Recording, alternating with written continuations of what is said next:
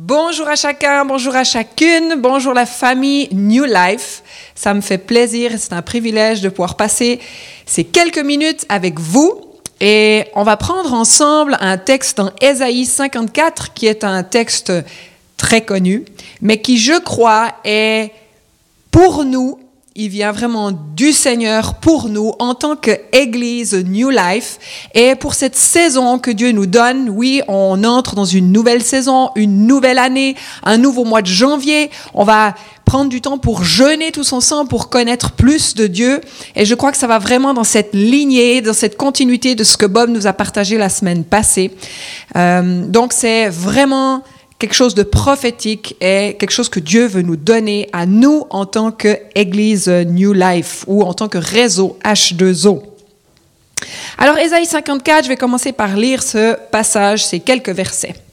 Réjouis-toi, stérile, toi qui n'enfantes plus. Fais éclater ton allégresse et ta joie, toi qui n'as plus de douleur car les fils de la délaissée seront plus nombreux que les fils de celle qui est mariée, dit l'Éternel. Élargis l'espace de ta tente, qu'on déploie tes couvertures de la, pardon, qu'on déploie les couvertures de ta demeure. Ne retiens pas, allonge tes cordages et affermis tes pieux, car tu te répandras à droite et à gauche, ta postérité envahira les nations et les peuples et peuplera des villes désertes. Ne crains pas, car tu ne seras point confondu. Ne rougis pas, car tu ne seras point déshonoré, mais tu oublieras la honte de ta jeunesse, et tu ne te souviendras plus de l'opprobre de ton veuvage. C'est un texte qui est, comme je l'ai dit, bien connu, mais qui est une promesse de consolation, une promesse d'agrandissement, une promesse d'expansion, de croissance et aussi de réhabilitation de ce peuple d'Israël. C'est ce prophète Ésaïe qui a prophétisé. Et ce qu'il faut savoir, c'est que le contexte d'Israël à ce moment-là, c'était un peuple qui était dans l'esclavage, c'était un peuple qui était déporté, qui était sans espérance, qui était sans vision et qui était vraiment à l'étroit. Et voilà que la voix prophétique se fait entendre et qui leur dit, qui dit à ce peuple d'Israël, réjouis-toi, stérile, toi qui n'enfantes plus, fais éclater ton allégresse et ta joie. Ce qu'il faut savoir, c'est qu'effectivement, c'était une prophétie pour le peuple d'Israël, mais on sait que cette prophétie, elle a été communiquée aussi par Dieu et communiquée à l'Église d'aujourd'hui. Donc on peut vraiment prendre cela, cette promesse pour nous cette promesse de consolation, d'agrandissement, d'expansion et de croissance. Alors, voilà qu'Israël entend cette voix prophétique qui dit, alors que tu es dans le mépris, alors que tu es mis de côté, alors que tu es rejeté, réjouis-toi stérile, toi qui n'enfantes plus, fais éclater ton allégresse. Et hum, Dieu voulait leur apporter une promesse, une nouvelle promesse alors qu'ils étaient euh, dans ce, ce, temps de difficulté. Et cette promesse, c'était une postérité. C'était une vision large, une vision grande, une postérité. D'ailleurs, il avait donné à Abraham cette postérité aussi nombreuse que les étoiles.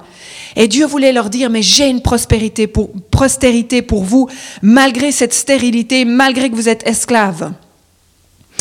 Et cette promesse, eh bien, c'était on la voit au verset numéro 3 qui dit, car tu te répandras à droite et à gauche, ta postérité envahira les nations et peuplera des villes désertes. Voilà, ça c'était cette promesse que Dieu voulait faire à ce peuple d'Israël qui était mis à l'étroit, qui n'avait plus de vision. Et voilà que Dieu leur rappelle cette vision conquérante. Cette vision, et on voit dans ce verset numéro 3 qu'il y a trois verbes il y a le verbe répandre. Tu te répondras à droite et à gauche. Il y a le verbe envahir. Ta postérité envahira des nations. Et il y a le verbe peupler. Tu peupleras des villes désertes. Waouh Quel programme, quelle promesse, quel but, quelle vision. Et ça, c'est un appel qui est encore pour nous, qui est encore valable pour nous en tant qu'Église de Jésus-Christ, pour l'Église de Jésus-Christ de manière globale. Nous sommes appelés à nous répandre, à nous, à envahir et à peupler. C'est cette promesse d'Abraham qui coule de génération en génération, cette postérité. Et elle est aussi pour nous New Life. Alors c'est des mots, pour ceux qui font partie de la famille New Life depuis un moment, c'est des mots que vous avez déjà entendus. Et c'est pas la vision de New Life, mais c'est la vision de notre grand Dieu. C'est cette promesse qu'il nous a donnée. Se répandre, envahir et peupler. Maintenant, ce qui est intéressant dans ce verset 3, c'est de constater que c'est tu te répandras. En fait, tout est au futur. Tu te répandras à droite et à gauche, ta postérité envahira des nations et tu peupleras des villes désertes. Tiens, c'est pas du présent. C'est du futur. Donc en fait, Esaïe est en train de dire, voilà ce qu'il va vous arriver, voilà la promesse, voilà le but, la vision pour vous. Mais avant ça, il y a des instructions. Là, aujourd'hui, dans le présent, il y a des choses que Dieu aimerait, que, aimerait faire dans nos cœurs et aimerait que nous puissions préparer pour qu'on puisse entrer dans cette promesse qui est dans le futur. Et on va regarder ensemble ces fameuses instructions. La première chose que Dieu a dû faire pour pouvoir entrer dans cette conquête, dans cette vision conquérante, c'est qu'il avait besoin de, de créer, ou en tout cas de faire un changement de mentalité dans le cœur des Israélites. Et vous savez, ce n'était pas la première fois, Dieu avait déjà dû le faire. Quand euh, les Israélites sont sortis de l'esclavage, le peuple israélite était resté pendant quatre siècles esclave. Donc ils avaient une mentalité d'esclave. Ils ne pouvaient rien bâtir, pas bâtir un avenir pour leur vie, pour leur famille, et ils travaillaient uniquement pour l'intérêt de leur maître. Ils avaient cette mentalité d'esclavage. Et alors voilà que Dieu les sort de l'Égypte, et en trois jours, à pied, ils auraient pu entrer dans ce fameux pays promis que Bob partageait la semaine passée, en trois jours. Mais la stratégie de Dieu, c'est qu'il voulait que d'abord, ils puissent changer d'une mentalité d'esclave à une mentalité de conquérant. Parce que quand ils allaient se retrouver devant Jéricho, ils avaient besoin d'une mentalité de conquérant. Alors qu'est-ce qu'il fait? Il les envoie complètement à l'autre bout vers le mont Sinaï, où là, il commence à les enseigner, où là, il commence à travailler leur mentalité pour qu'ils deviennent, qu'ils passent de l'esclavage à une mentalité de conquérant. Et on connaît l'histoire, malheureusement, ça ne s'est pas passé tout à fait de cette manière-là, et ça a dû durer beaucoup plus longtemps que prévu, même une génération complète a dû y passer pour qu'une nouvelle génération puisse entrer dans ce pays promis et commencer à devenir des conquérants. Donc Dieu, il a besoin de changer premièrement notre mentalité. Et c'est vrai que quand on est devant ces mots, se répandre, envahir, peupler, ben ça peut nous envahir, ça peut être trop grand pour nous, ça peut provoquer des peurs en nous. Et Dieu a besoin de, nous changer, de changer notre mentalité. Et j'aimerais vraiment prier pour que dans ce début de, du mois de janvier, dans ce début du mois de, de l'année 2021, Dieu puisse changer notre mentalité. Je crois qu'il a déjà commencé à le faire, mais qu'il puisse nous étirer encore plus. D'ailleurs, ça me fait penser à ce verset qui dit, ne vous conformez pas au monde actuel, mais soyez transformés par le renouvellement de l'intelligence afin de discerner quelle est la volonté de Dieu, ce qui est bon, agréable et parfait dans Romains 12, 1. Donc la première chose que Dieu a dû faire, c'est un changement de mentalité. Ensuite, il leur a donné ses instructions au présent. En fait, le peuple d'Israël devait mettre des choses en action pour entrer dans cette vision se mettre au travail. Il fallait qu'il crée, ou en tout cas qu'il, euh, qu'il, oui, qu'il crée un camp plus large, un camp plus étendu, un camp qui pourrait accueillir, un camp en fait aux dimensions de Dieu, au-delà de tout ce que nous pouvons penser et imaginer, afin d'accueillir cette postérité que Dieu voulait leur envoyer. Vous savez, Dieu n'envoie pas si on n'est pas prêt. Dieu n'envoie pas si on n'a pas de la place pour accueillir. On en avait déjà parlé dans cette fameux euh, dimanche où on a parlé de ces vases, du nombre de vases, miracles de multiplication. Plus on a de vases, plus Dieu peut bénir. Dieu ne va pas envoyer cette postérité si on n'a pas de la place pour. Et je crois qu'à New Life, à Morges, on a fait un camp on a tiré les cordages, on s'est mis en route, on s'est mis au travail. C'était bon, mais c'est complètement insuffisant par rapport à ce que Dieu a comme vision large. C'est complètement insuffisant par rapport à tous ceux qui sont autour de nous, par rapport à toutes les villes qui sont autour de nous, qui ont besoin d'entendre le message de l'Évangile. Et Dieu veut nous élargir ce matin, Dieu veut nous élargir encore en 2021. Ensuite, on voit quelque chose qui est une instruction et que on appellerait une instruction centrale, c'est ne retiens pas. Ne retiens pas. Ne retiens pas. Vous savez, on se dit oui, alors Seigneur, c'est bon, on veut rentrer dans une nouvelle vision, il faut que tu nous allonges. OK, mais mais pas trop vite. Pas trop vite. Ou pas trop loin. Ou pas trop fort, pas trop fort, pas trop fort.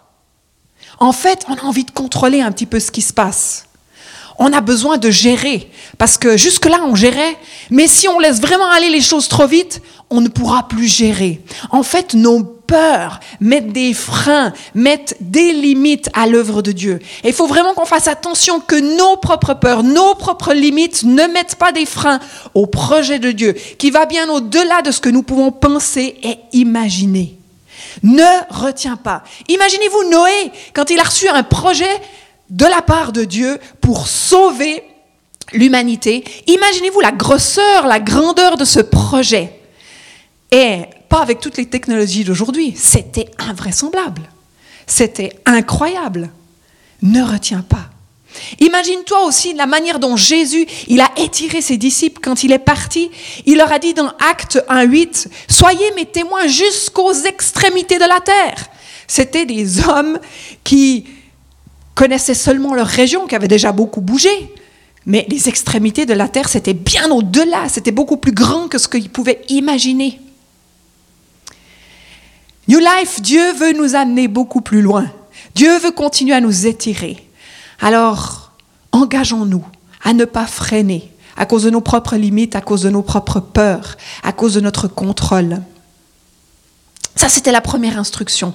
Une autre instruction qu'il nous donne, c'est élargir l'espace de ta tente. Et là, il parle, c'est une question de notre cœur. Élargis, Seigneur, notre cœur. Élargis notre foi. Élargis notre engagement élargit notre mentalité, élargit notre vision des choses. En fait, on a besoin de voir comment Dieu voit. Et là, j'aimerais faire un parallèle avec Ésaïe 54 et Éphésiens 3, 18, où là, c'est Paul, qui était un constructeur de tentes, qui parle d'un passage et on retrouve un petit peu ces dimensions-là.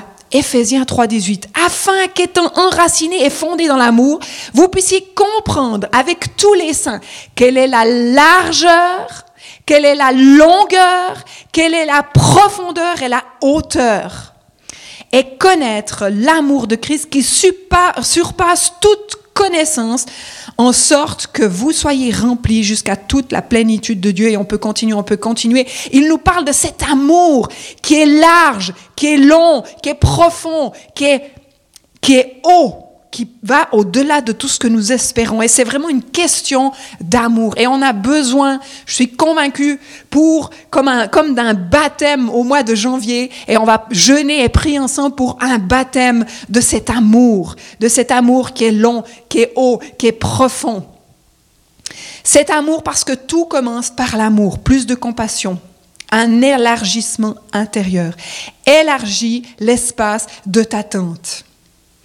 Je crois que l'Église doit être un, lieu d'accueil, un lieu de bénédiction, un lieu d'amour. Et d'ailleurs, notre vision, et c'est bien qu'on replace ça en début d'année, notre vision, c'est qu'au travers de son amour, de cet amour large, long, profond et haut, et de son esprit, nous puissions aller à la rencontre, nous puissions servir, nous puissions travailler dans les cœurs pour une restauration, nous puissions équiper ceux que Dieu va nous confier. Donc élargissons l'espace de notre tente et ne retenons pas. Pour élargir l'espace de notre tente, on parle, euh, on ça implique trois choses. Et on va regarder ces trois choses. La première, ce verset qui dit qu'on déploie les couvertures de ta demeure. Les couvertures, moi là j'ai une écharpe. Une couverture, c'est quelque chose qui apporte la sécurité. C'est quelque chose de chaud. C'est quelque chose qui nous apporte une certaine protection. Et quand on parle de couverture, c'est toute cette notion de protection, cette notion d'amour, cette notion de bénédiction. Et on pourrait faire cette comparaison avec Ephésiens 3, c'est la largeur de l'amour de Christ. Donc, qu'on déploie les couvertures de ta demeure. Et c'est ce que nous voulons faire. Nous voulons aimer, nous voulons apporter de la protection, nous voulons grandir là-dedans. Ensuite, il est question d'allonger tes cordages. Les cordages, après donc l'élargissement de notre cœur, les cordages, c'est l'allongement de notre engagement. Jusqu'où on va être porter nos efforts, jusqu'où on va être persévérant dans l'œuvre de Dieu. Les cordages font référence directement avec la structure de la tente. Et j'aime bien cette phrase que le pasteur Le Filâtre disait, l'Église ne peut pas grandir par le simple fait de sentiments d'amour, de couverture. Hein? On parle de couverture. Car si nous déployons la couverture, mais qu'il n'y a aucune structure pour la soutenir, qu'est-ce qu'il va se passer? Déployer des couvertures sans structure pour la soutenir, eh bien la couverture tombe à plat. Jérémie 10, 20 dit, Ma tente est détruite, tous mes cordages sont rompus. L'Église tire son accroissement dans ses liens. Ces liens qui forment un solide assemblage, Éphésiens 4, Colossiens 2. Et nous sommes ensemble, non seulement des couvertures, mais nous sommes ensemble ces cordage, solidement attachés les uns aux autres. Et je crois que c'est une exhortation encore que si on veut grandir et s'étendre, il faut que nous puissions être ces cordages attachés les uns aux autres. Ça parle d'unité. Ça parle d'engagement, ça parle de la relation. Et une de nos valeurs à New Life, c'est la relation. On doit rester unis, attachés les uns aux autres, solides, assemblage. C'est ce qui fait référence au corps de Christ. Et peut-être cette année, en 2020, ce que nous venons de vivre, Dieu a allongé nos cordages. Est-ce que vous vous êtes senti un petit peu étiré? Est-ce que vous vous êtes senti un petit peu allongé Mais Dieu veut nous rendre plus résistants. Dieu veut nous rendre aussi plus souples. On a eu besoin de vivre beaucoup de souplesse et on en aura encore besoin. Et L'idée, c'est de ne pas tirer tout le temps sur les mêmes cordes. Parce que quand on tire tout le temps sur les mêmes cordes pour tenir une structure, pour tenir des couvertures, eh bien, au bout d'un moment, elles peuvent finir par rompre. Donc, il est important que les cordes, que plusieurs cordes puissent se former. Et ça fait référence au fait du discipulat. Une de nos valeurs aussi, c'est ce fameux discipulat. C'est de former, c'est d'éduquer, c'est de pousser en avant pour que l'un et l'autre, nous puissions être étirés dans nos cordages, que nous puissions être toujours plus, que nous puissions porter toujours plus pour élargir, pour faire de la place, pour que cette postérité, elle puisse venir. Et je peux faire une référence de nouveau à Ephésiens 3, qui parle de cet amour, c'est la longueur de l'amour de Dieu. On peut parler de ces cordages, la longueur de l'amour de Dieu. Donc, en résumé, restons unis les uns aux autres. Et j'avais à cœur de dire, c'est pas seulement uni, ah, on est unis, on fait des zooms, on est une église. Mais c'est une attitude de cœur spirituel. C'est de s'aligner, comme Bob parlait dimanche passé, s'aligner ensemble, d'être unis. Ce mot alignement, ce mot perfectionnement des saints, c'est ces os. Quand on a quelque chose qui est brisé, on remet les os alignés ensemble. Et c'est ça, cette notion d'être aligné, d'être attaché ensemble, d'avoir des, des relations unies. Et nous voulons rester spirituellement dans nos cœurs unis ensemble. Alors que Dieu est en train d'étendre nos cordages, alors que Dieu est en train d'étendre nos couvertures, de nous élargir pour recevoir cette postérité qui est notre, euh, promesse, eh bien nous voulons rester unis ensemble. Et le troisième point, c'est d'affermir tes pieux. Alors, affermir les pieux, c'est toute la notion de la connaissance, la connaissance biblique, la maturité spirituelle, notre relation solidement ancrée avec Jésus-Christ. C'est en fait ce qui rend fort. Une tente avec des cordes, une tente avec des couvertures, mais sans pieux qui permettent de tenir le tout, eh bien, ça va s'envoler. À partir du moment où il y a une tempête, bah, tout s'envole. Donc les pieux, c'est cette connaissance, c'est cette maturité. Et on pourrait faire de nouveau un parallèle avec Ephésiens 3, 18. C'est cet amour, c'est cette profondeur. C'est cette profondeur plus de profondeur pour aller plus loin. En 2020, on avait prêché sur cette notion plus profond pour aller plus loin. Sans profondeur, on ne peut pas aller plus loin. Et je pense que ce mois de janvier, alors que nous allons ensemble nous unir pour prier, pour chercher la face de Dieu, eh bien, c'est aussi un temps où nous allons aller en profondeur, où nous voulons grandir dans notre relation avec Dieu pour pouvoir aller ensuite plus loin. Cette semaine de jeûne est du 25 au 30 janvier. Ces piliers, ces pieux enracinés font aussi référence aux responsables dans l'Église locale. Ce sont ces gens qui ont à cœur de se former, de grandir dans la connaissance de la parole de Dieu. C'est ces gens qui ont à cœur, à cœur de se former pour devenir toujours plus forts, pour que lorsqu'il y aura des difficultés, la tente puisse tenir. Et que le tout ne s'envole pas. Alors que on est dans cette, euh, ce moment où on se forme, eh bien, on va pouvoir euh, aller contre toutes les agressions du diable, contre toutes les attaques doctrinales. Et c'est vraiment très, très important. Et j'aimerais remercier ça fait maintenant bientôt sept ans, six ans et demi que nous avons commencé New Life. Et j'aimerais remercier pour toutes ces personnes qui ont été des piliers parmi nous, qui se sont tenus forts, qui ont porté les couvertures, sur lesquelles on a pu attacher nos cordages les uns aux autres, sur le ministère de l'un, sur le ministère de l'autre, pour que ensemble cette tente, elle puisse tenir. Ce sont les garants de la paix, ce sont les garants de la stabilité, du maintien de l'équilibre. Et j'aimerais dire merci à tous ces hommes et ces femmes qui ont été ces piliers solides sur lesquels on a pu s'attacher, qui ont tenu bon dans toutes ces années.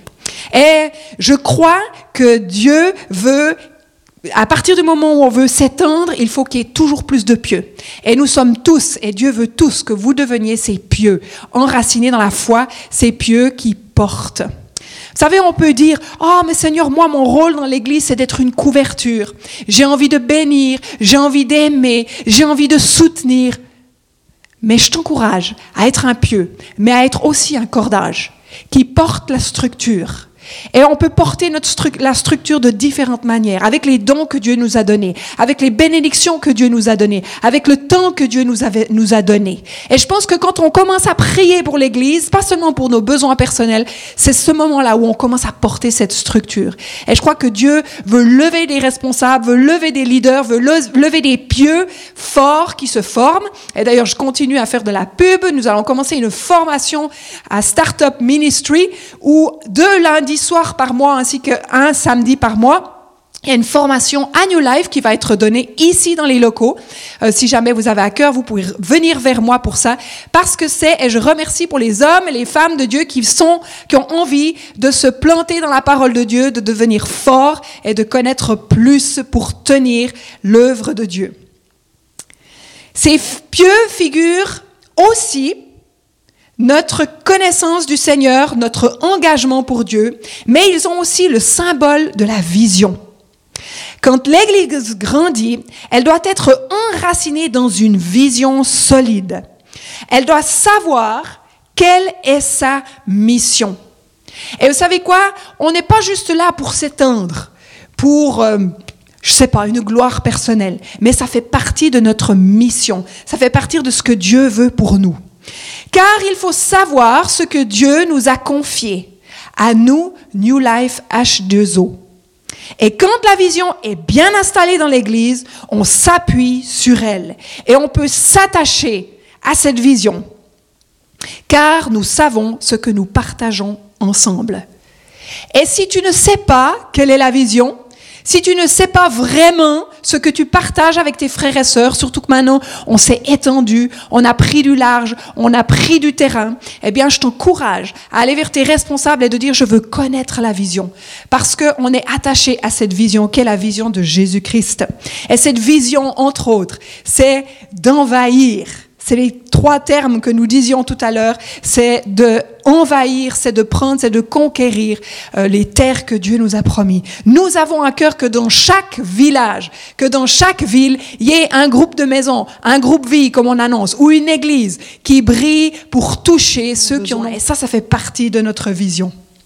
Alors, en conclusion, on a une promesse, c'est cette postérité cette postérité, cette promesse, elle est au futur. On est en train de rentrer dedans. Mais on veut y travailler aujourd'hui.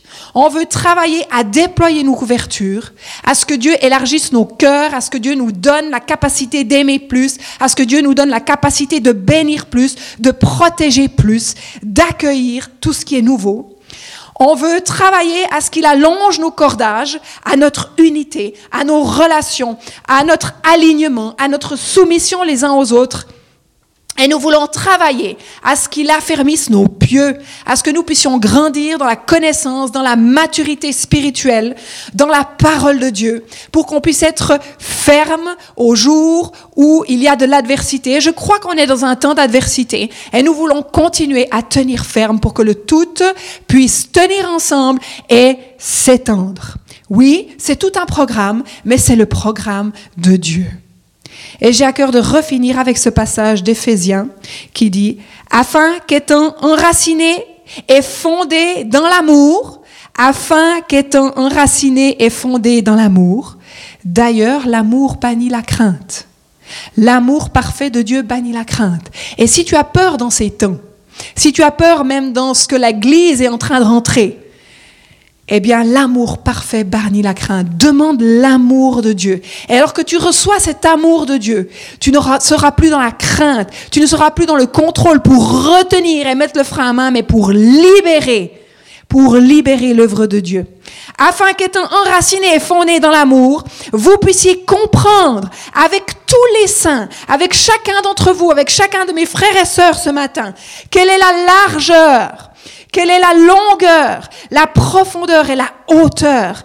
Et connaître l'amour de Christ qui surpasse toute connaissance en sorte que vous soyez remplis jusqu'à toute la plénitude de Dieu. Et je vais m'arrêter là ce matin et j'aimerais juste prier avant que vous puissiez continuer ce temps dans vos régions, dans vos petits groupes. Seigneur Jésus, je te remercie pour cette parole que tu nous donnes ce matin. Et nous voulons vraiment la prendre pour nos cœurs ce matin. Nous voulons vraiment la prendre pour nous en tant qu'individus, pour nous en tant qu'Église. Et je te prie, Seigneur, que nous puissions euh, rentrer dans cet amour, que tu puisses nous baptiser de cet amour qui vient de toi.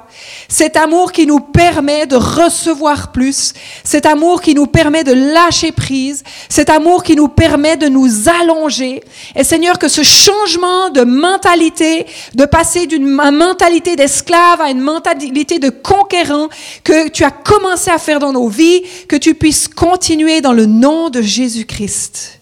Merci Seigneur que nous puissions grandir dans ta parole en 2021, connaître toujours plus de toi, grandir dans notre intimité avec toi alors que peut-être on n'a pas le droit de, de chanter, alors que c'est peut-être plus dur d'être en, en, communauté et entrer dans ta présence.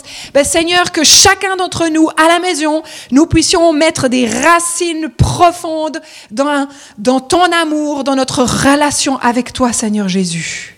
Et Seigneur, on veut te prier aussi pour l'unité de l'Église, que tous ensemble nous puissions être comme un corps, malgré que nous sommes dispersés, malgré que nous sommes étendus, répandus. Seigneur, ensemble, nous voulons rester unis dans un même corps, dans une même pensée, dans cette unité de l'Esprit pour construire, continuer à étendre nos cordages, à étendre nos couvertures, à étendre notre tente, Seigneur Jésus. Et je te prie que tu bénisses chacun de mes frères et sœurs ce matin, au nom de Jésus. Amen.